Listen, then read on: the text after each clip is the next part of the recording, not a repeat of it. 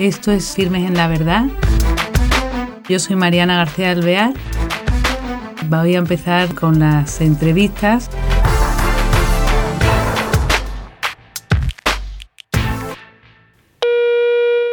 Hola queridos oyentes, bienvenidos a un nuevo programa de Firmes en la Verdad.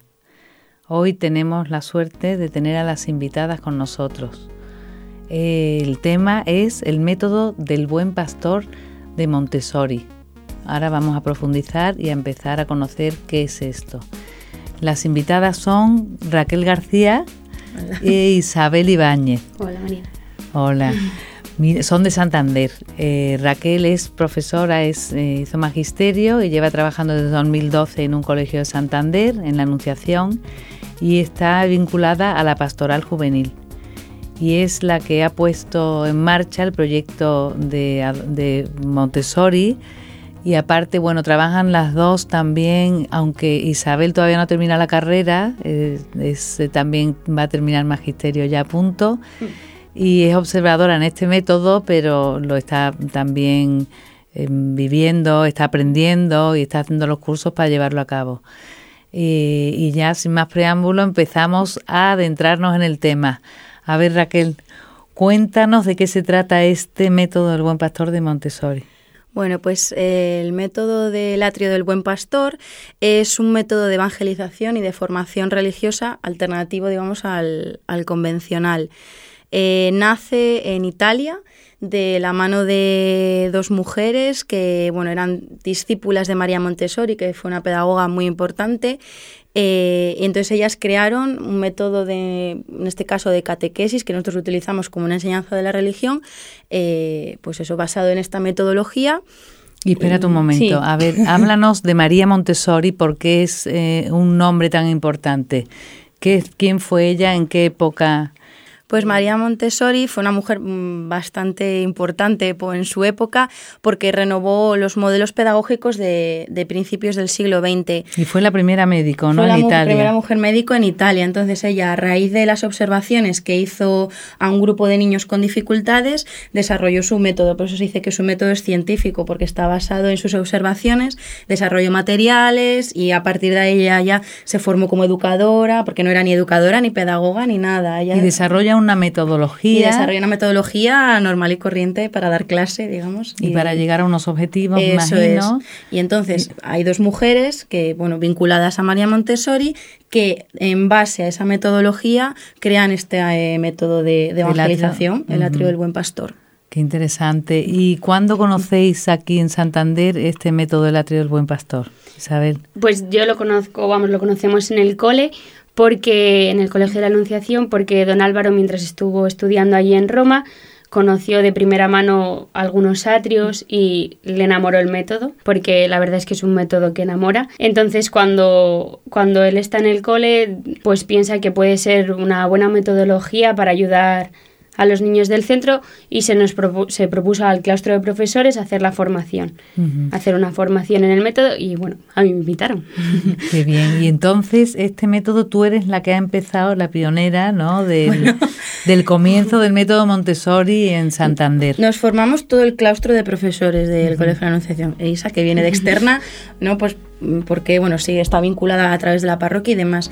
Pero yo, vamos, yo me encargo un poco de coordinar la actividad porque requiere pues crear materiales y mm, crear un espacio, porque se crea un espacio dedicado exclusivamente para ello. Entonces, soy la que me encargo un poco de, coordinar la actividad, pero vamos, que somos pioneros todos. Y entonces, eh, o sea, el, grupo de profesorado apoya al método porque está también informado de lo que se trata.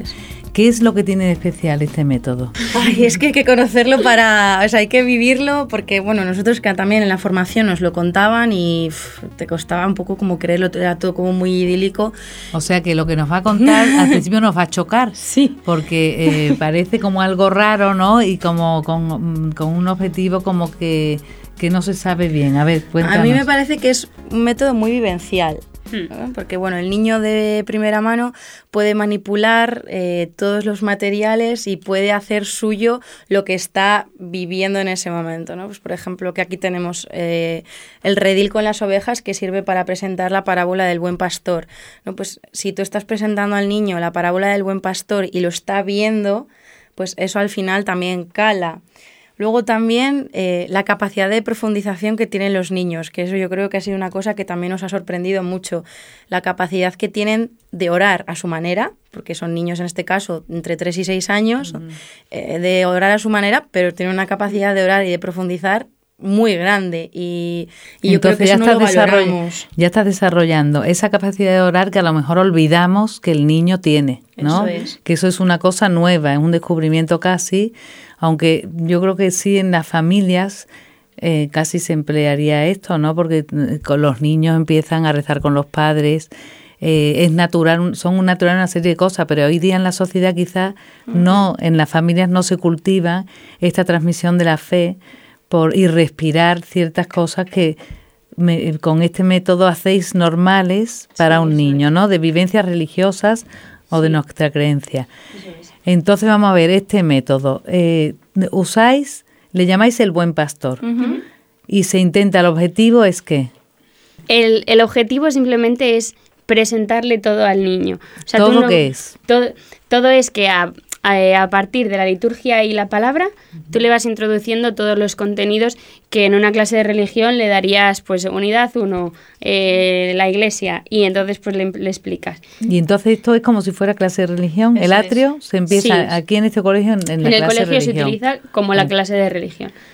Y entonces, bueno, pues eh, eso, se van cada, en cada sesión, se hace una presentación diferente, que bueno, puede ser pues de una parábola o de algún objeto litúrgico, o puede ser un relato de la vida de Jesús, un gesto. Entonces, también dependiendo de lo que se le vaya a presentar, todo tiene una relación, pues por ejemplo, eh, con las figuras, el material manipulativo. Las parábolas están en 2D, o sea, se ven así, Son planas son planas las parábolas. Cuando tú le presentas una parábola, le vas a presentar un material, unos personajes planos. O sea que las parábolas, la lectura que le estáis haciendo van acompañados siempre de siempre material. Siempre, para que ellos lo vean y lo puedan trabajar. Y luego ellos cuando lo trabajan, de hecho, como de 3 a 6 años, pues a lo mejor alguno todavía no sabe leer, vienen con el libro y te dicen me lo lees y tú se lo lees y él va moviendo las figuras mientras tú lo vas leyendo o sea que van como haciendo una descripción con el material mm, de lo que es. ¿Y cada uno tiene su material o qué? No. no. ¿Lo van rotando? Sí, el espacio está preparado para que ellos puedan acceder libremente al material, pero hay una cosa de, de cada material, digamos, y, y, entonces pues se hacen turnos o a veces entre trabajan entre dos y, demás. Y tienen libre acceso al, al, material porque igual un niño necesita profundizar en los objetos del altar y otro niño necesita profundizar en la parábola del grano de mostaza, por ejemplo, ¿no? Entonces, como cada niño tiene sus necesidades, se le respeta y que trabaje con lo que quiera. La presentación del contenido que toque es para todos. O sea que el, día que toca se presenta un contenido. Eso es. Que es o una parábola. O una parábola o un gesto. ¿Un gesto qué? Un gesto, pues la señal de la cruz ah. o la genuflexión y demás. Y entonces le explicáis qué significado ¿Qué es, ¿Por qué se hace? Claro. ¿Cómo se hace? Y, entonces lo va, lo va asimilando y haciendo suyo. La clave también que tiene esta metodología es que tú no le das las respuestas al niño, el niño las va descubriendo.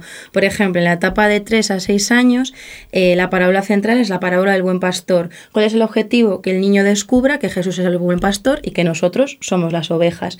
Pero tú no le dices, Jesús es el buen pastor y nosotros somos las ovejas. No, a base de esa profundización, de ese trabajo previo, claro, esto tiene un trabajo previo que tiene el niño y demás, llegará un día en el que él descubra que Jesús es el buen pastor y que las ovejas somos nosotros y que no son las ovejas del campo. ¿Y cómo van eh, descubriendo? ¿En el primer año, por ejemplo, con tres años o, tardan un año en descubrirlo? Tardan, tardan. Es un proceso que, bueno, pues hay niños que igual te lo descubren con cuatro y niños que necesitan más tiempo, niños que menos. Cada uno pues tiene su ritmo de aprendizaje, digamos, de asimilación también. Eso es muy curioso porque, claro, te entran ganas de decírselo, ¿no? Sí. Para vosotras. Sí, sí, la verdad nosotros nos tenido que reeducar mucho también. Para vosotras es un cambio tremendo, ¿no? Mm. Porque no le estáis dando, normalmente lo que se hace en un, cualquier clase es ir eh, mm. pues y darle la respuesta dar el conocimiento darle la respuesta entonces es difícil no mm.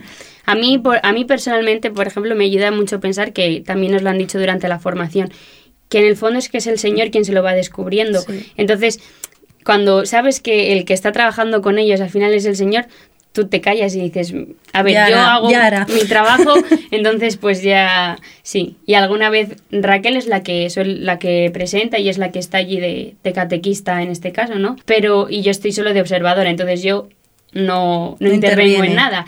Pero alguna vez le pasa a Raquel que está haciendo a lo mejor alguna presentación que tiene alguna conclusión pues muy bonita, ¿no? Tipo la del buen pastor, que nosotros somos las ovejas. Y yo veo cómo sufre Raquel. ¿Y quién serán estas ovejas tan especiales? Y yo la miro la ahí rascar y arañar y, ves que las ovejas del campo, las ovejas del campo. Entonces yo la veo y me mira con cara de, pero ¿por qué todavía no lo descubre? Y entonces la digo, venga, no te preocupes, la vas y un gesto de, bueno. Sí, llega un momento en el que cortas, porque dices, no, sabes que no vas, queda la semilla ahí plantada y ya germinará, ¿no? Y bueno, pues ya está, no pero pasa qué difícil, claro. Entonces, ¿cómo ocupas el tiempo de una clase? Duran una hora, hora y media, ¿no? Sí, más o menos. Y a veces, bueno, si les dejáramos más, seguro que muchos... No, pues nosotros vamos al espacio este que tenemos dedicado para ello y como te decía, como todo está preparado para que el niño tenga libertad de movimiento y de acceso a los materiales, cada uno elige con qué quiere trabajar y van cambiando. Pues igual uno se pone a trabajar con un pequeño altar y otro con las vestiduras, acaba el del pequeño altar y se va al rincón de la oración y contempla la cruz, o cada uno un poco lo que quiere. ¿Y conseguís con tres años que vayan y hagan eso, que se vayan a un sitio y se pongan allí? Claro, es todo un proceso de aprendizaje también y se tiene que normalizar la situación, pero, pero sí, sí, sí. Y entonces ya luego llegaría el tiempo del momento de la presentación.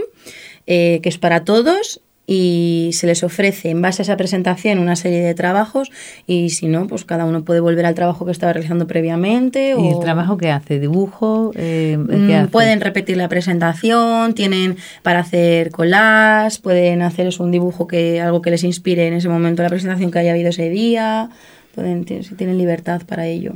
Y entonces cada uno aprende una cosa o tienen alguna conclusión de un día de la presentación, se quedan con la idea clara o repasas nada. No, no. O sea, mm, si ha quedado claro bien, porque la cosa es que el contenido se repite los tres años, ¿no? En este caso de infantil que hablamos. Entonces, lo que pasa es que el contenido va creciendo. Si en el pequeño altar les has presentado cuatro objetos eh, del altar, al curso siguiente les vas a presentar esos cuatro y otros dos. Y luego, entonces el contenido va creciendo. Entonces, si no lo han aprendido previamente, lo van, a, lo van a aprender más tarde. O un día de repente que les da porque quieren trabajar con un material que igual hace tres meses que hemos usado y es un repaso porque igual te piden ayuda o tú te acercas también y le sugieres que si quieres que te lo vuelves a presentar a él individualmente. Entonces, es un poco cada, cada niño marca el ritmo. Claro, me imagino que lo primero que te impacta es decir, bueno, parece que estamos perdiendo el tiempo porque tú dejar a los niños que lleguen, que trabajen, tú dices, bueno, vaya trabajo, ¿no? que se pone uno a mirar la cruz. Tenemos problemas ah. con papelería. Con la zona de papelería tenemos problemas serios porque pues son niños, nuestro grupo con el que subo yo son cuatro años. Entonces son niños a los que les encanta recortar. recortar y pintar y hacer cruces. Todo, y... todo lo que pintan lo recortan y lo pegan en otra hoja. Y lo vuelven a recortar de esa hoja y lo pegan en otra diferente. Entonces, pues, por ejemplo, estamos, hemos tenido que lidiar con ese problema de papelería de, recortar. pero bueno, o sea, son cosas que, que, te surgen problemas, pero que tú vas encauzando y, y la evolución se ve, se ve. O sea, yo como observadora lo veo. ¿Y tiene repercusión este aprendizaje de los niños en los padres? ¿Los padres han notado que hay algo que se les ha introducido nuevo en el colegio o no? Muchos ah. padres nos han, o sea, se les ha presentado que es el atrio del buen pastor y demás, y, y sí que los niños hablan de, del atrio y hablan, y es que te pasa en clase, ¿no? Yo, claro, soy tutora de cuatro años, en este caso el grupo con el que subo con Isabel, y en clase me hablan de Jesús. Hablan de Jesús. Y yo, por ejemplo, no les he introducido desde un primer momento rezar por las mañanas, no, sino que he querido, a raíz de ir al atrio, como ya normalizar el saludo a Jesús de por las mañanas y el día que no saludas a Jesús te lo piden. Eh, no hemos saludado a Jesús hoy por la mañana. ¿Y eso lo hacéis? En ¿Tienen que subir al atrio a hacer el saludo a Jesús o en clase? En, clase tenemos un rincón de oración ah, ah, que se asocia un poco con, con, el atrio, porque una de las cosas que aprenden son los colores litúrgicos y el porqué de cada color litúrgico. Entonces en el rincón de la oración tienen un mantel con el color litúrgico del momento, con su Biblia, su cruz, igual que el del atrio, le tienen en clase. Claro, entonces al llegar y ven que ha cambiado el mantel, ya piensan, como van aprendiendo la simbología de los colores. Le cambiamos con ellos, ¿eh? El mantel. Ah, lo cambiáis con ellos. Sí. Sí, sí. O sea que son unos niños que chocan, seguro.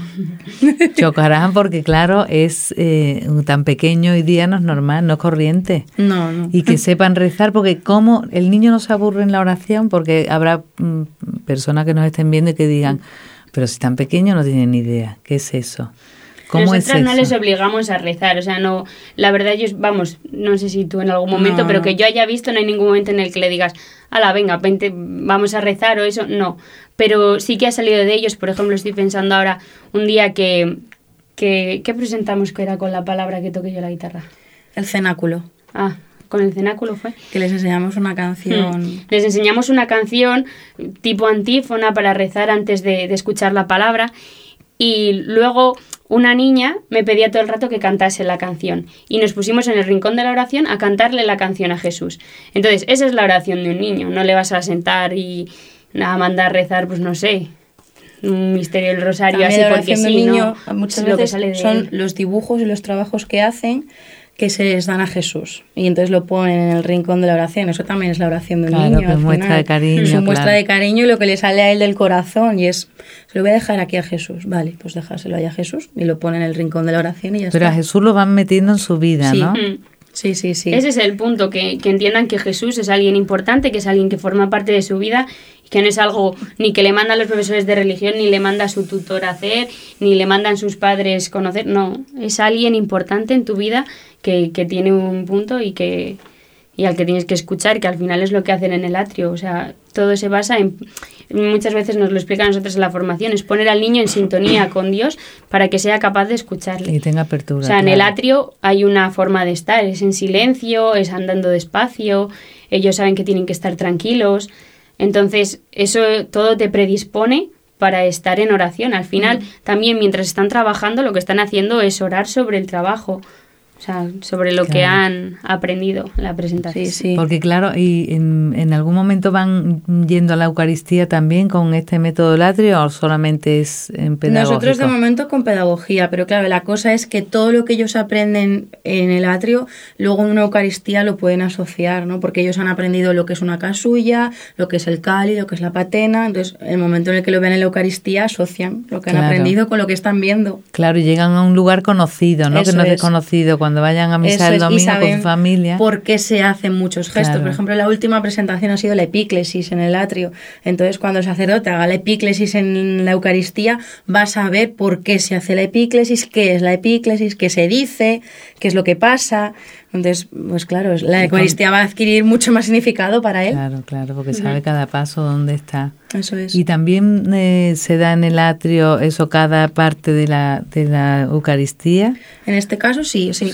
Eso, eso, va creciendo. Este, este curso ha tocado pues la epíclesis. Mm. Pues si ya saben ellos, a preparar, bueno, era toda una secuencia que era pues preparar las vinajeras, por qué se preparan las vinajeras, qué hay en las vinajeras, el cáliz, pues cómo se prepara el cáliz, por qué se echa esto, por qué se echa lo otro y demás. Y ya luego, para qué se usa el cáliz cuando le hemos preparado y la epíclesis. Fíjate qué bien. Todo lleva una secuencia y un orden. ¿Y qué empezáis con Jesús, con el buen pastor? ¿Empezáis por el Nuevo Testamento o no? ¿O le mm, habláis también del Antiguo? No, tiene, empezamos, lo que es palabra, empieza con hechos de la infancia, porque empezamos con, con la Anunciación y, sí, sí, cuando llega la época del Adviento. Y, también ponéis material, claro, para la Anunciación. Sí, sí, claro. Es. y los acontecimientos de la vida de Jesús son diferentes, no es para que no se equivoque estos son en 2D y los de la vida de Jesús son figuras en 3D, figuras tal cual. Ah. Entonces son... Para que asocie que fue lo real, de lo que lo pasó. Y estos son...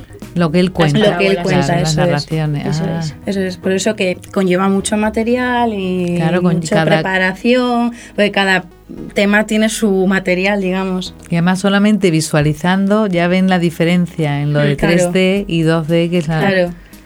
Claro, entonces va asimilándolo, va casi siendo, bueno, impregnándose de ello, claro. Eso es, y lo que no se ha descubierto, pues bueno, yo siempre digo eso, que ahí queda, ahí queda y bueno, pues ya se llevará por donde sale, pero ahí queda. Claro, es un método muy moderno. Ella, bueno, moderno, o sea, que empezó hace muchos años, lo que pasa es que sí, pero para, para su época muy... Sí, claro, sí, sí, ella fue en su época una, revolución. una revolucionaria. Una revolucionaria con... Y en Italia está en esto se lleva a cabo en muchos sitios. es. En Roma en concreto, que conozcamos, es donde... Y donde está una mujer que se llama Francesca, que es la que más sabe, digamos, sobre Arturo el Buen Pastor, que es la que se está encargando también de dar mucha formación y demás. Y entonces, para vosotros llevar esto a cabo, me dices eh, que aquí en España también está en Valencia, ¿no? Sí muy poquitas experiencias y las que hay son en la zona de, Valencia sobre todo. ¿Y para formaros cómo lo hacéis? Pues vienen de Valencia dos mujeres, porque como don Álvaro cuando lo conoció quiso eh, aplicarlo aquí, que se pusiese en contacto con, nos pusiéramos en contacto con la metodología y demás, pues eh, él sabía que en Valencia se llevaba a cabo y se puso en contacto con la gente de Valencia y vienen a formarnos desde allí en verano una semanita estamos. Y como curioso eso, dice que estamos, pero ¿quiénes estáis con el método Montessori del colegio? ¿Solamente vosotras no, todo el claustro, todo el claustro. Todo el claustro. O sea que es un, una opción muy importante de todo el mm. profesorado para que mm. el niño tenga toda esta armonía, ¿no? De, Y sin fisura, que todo el profesorado esté con el método Montessori. Es, es una filosofía también. vosotros lo lleváis a cabo, pero ¿qué influye en los demás profesores? ¿Por pues, qué lo tiene que hacer todo el profesorado? Influye, mucho porque esto cuando lo ves no te deja indiferente. O sea, la semana, la semana de formación es una semana de formación intensiva que estamos por la mañana y por la tarde echando horas también para poder adelantar de material, de dudas y eso. Y es una semana que siempre cuando hacemos el último día de valoración estamos todos que, que no podemos. Sí, sí. Y entonces los demás profesores que saben que, aunque ellos no lo vayan a hacer eh, ahora mismo en su clase, saben que ese método va a ir evolucionando con los niños. Entonces eh, los de primaria, aunque el de sexto primaria, aunque sepa que este año a lo mejor no lo tiene que hacer, tiene asumido que cuando lleguen los niños lo va a tener que, que seguir con ellos, va a tener que continuar con ellos. Entonces, por ejemplo, este último mes han estado subiendo algunos mm, profesores que no han estado durante el curso relacionados con el atrio, que no han, no han subido porque no tenían ninguna clase y eso y han estado subiendo para ver cómo todo aquello que hemos aprendido en la formación se pone en práctica y han visto que realmente es... Claro, y el niño siente el trato directo con Jesús. Qué bonito esa presentación para ti. Les nombra y claro, tienen ahí un nexo que se va haciendo cada vez más fuerte para el niño y, lo va asimilando sin darse cuenta. Es muy importante cuidar eso. Claro, me parece precioso. Oye, pues qué ilusión, qué ilusionante un proyecto así, ¿no? Sí. Nuevo, pero tan bonito. Y encima que decís que se notan los niños, ¿no? Porque cuéntanos alguna anécdota de algo que os haya sorprendido a vosotras. Eh, pues por ejemplo cuando hemos dado la parábola del grano de mostaza, teníamos una niña obsesionada porque les poníamos una semilla de mostaza y una foto de un árbol de mostaza y cómo de, obsesionada todo el rato, cómo de algo tan pequeño puede crecer luego algo tan grande, ya no, no, no le cabía la cabeza. Claro, claro, qué bonito, porque entonces me imagino que cuando van a misa con sus padres lo oyen, lo entienden esa parábola porque ya la han leído ya la han oído, ya la han vivido. Bueno, pues eh, se nos acaba el tiempo ya, pero nos ha encantado teneros aquí. Y, bueno, si queréis decir algo a los oyentes. Nada, pues que quien esté interesado en conocerlo más en profundidad y demás, pues que se ponga en contacto con el Colegio de la Anunciación de, de Santander y pues allí le daremos toda la información o venir a conocerlo o bueno, lo que haga falta. Pues muchas gracias Isabel y Raquel. Y bueno, nos ha encantado todo lo que nos han aportado estas dos eh, profes. ¿eh? y, bueno, de este método tan interesante. Y yo creo que incluso mm, para los padres de familia en nuestras casas se puede poner eh, esta manera de, que, de poner a, a la altura del niño la palabra de Dios y la vivencia de la fe siempre es enriquecedora. Así que hasta el próximo programa. Gracias.